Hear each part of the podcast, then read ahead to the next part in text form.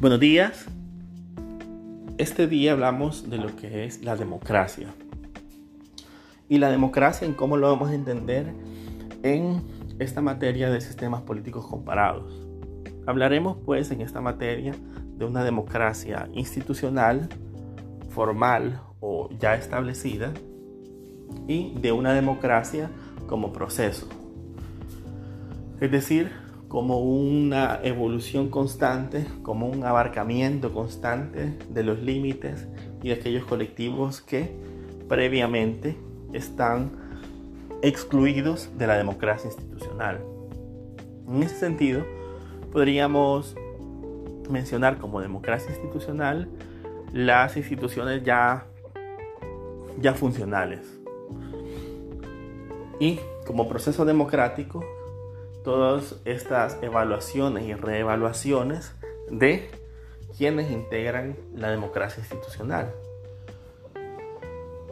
Para poner un ejemplo de lo que es la democracia institucional y de cómo va abarcando nuevos actores, hablaremos, por ejemplo, del el derecho al voto. Del derecho al voto como un derecho político y en un caso reciente. Por ejemplo, antes de 2010, el voto era por partido político.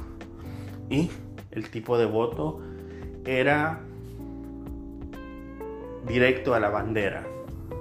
Bueno, a partir de una sentencia en el año 2013, a partir de esa sentencia, lo que empieza a modificarse es la forma de cómo elegir autoridades.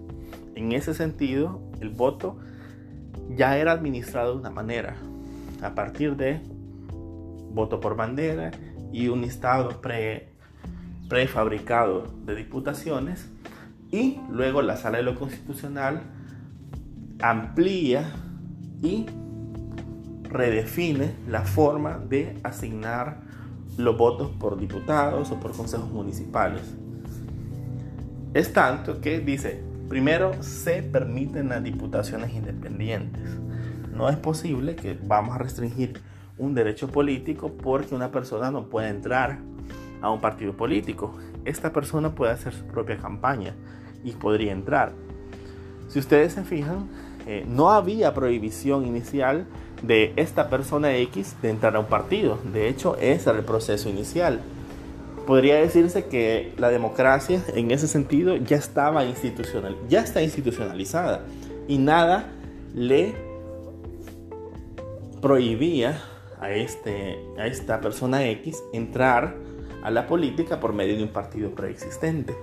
Sin embargo, la ampliación del criterio jurisdiccional es jurisprudencial, perdón, es, bueno, pero si esta persona no encaja en un partido político, no se le puede privar del ejercicio de su derecho político, así que lo puede hacer de manera independiente.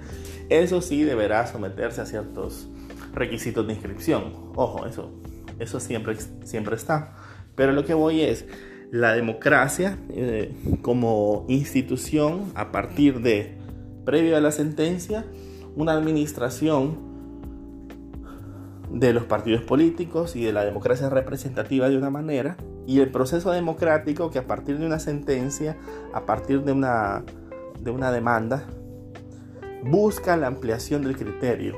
Y en este caso fue a partir de las diputaciones independientes para que se permitieran competir. Otro, el voto cruzado. Ya había una forma de votar.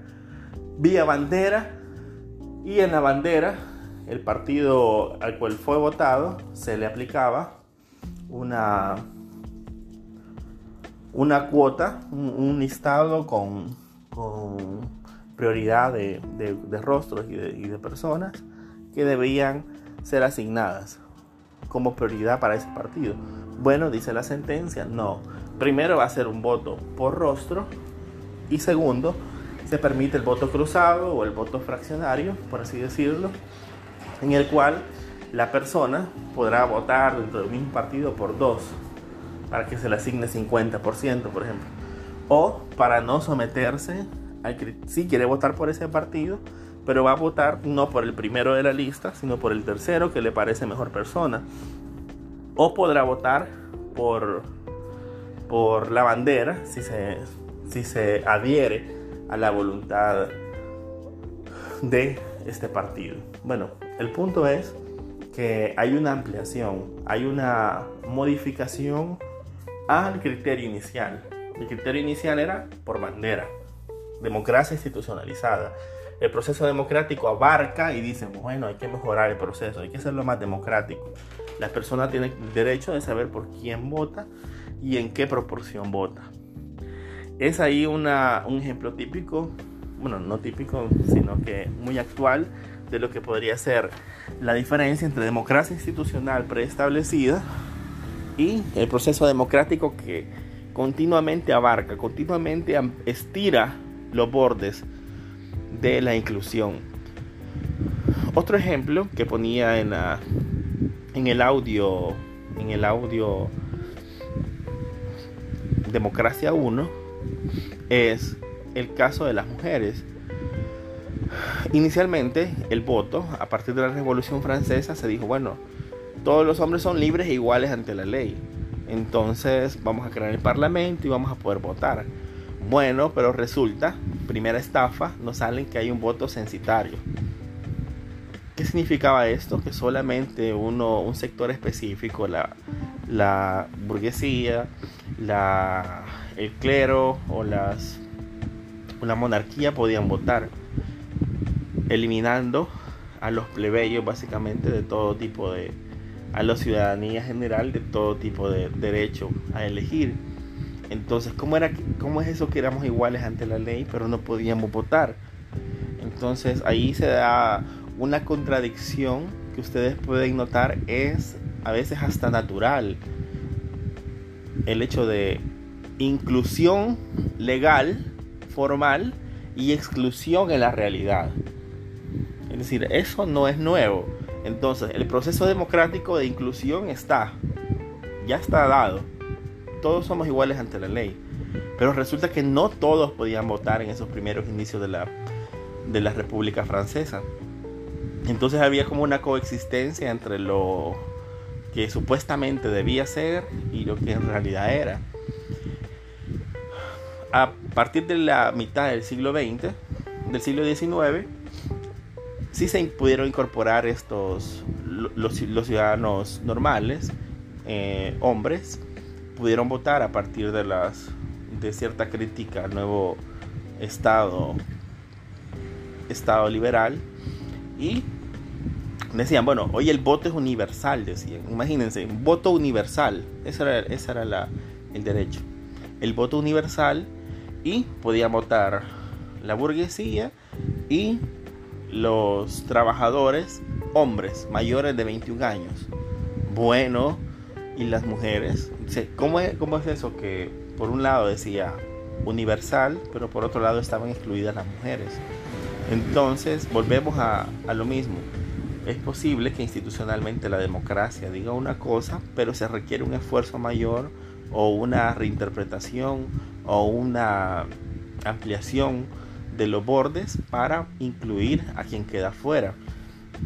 Mediados del siglo XIX, nos saltamos 70 años a principios del siglo XX con el movimiento de las sufragistas y ahí sí se incorporan las mujeres.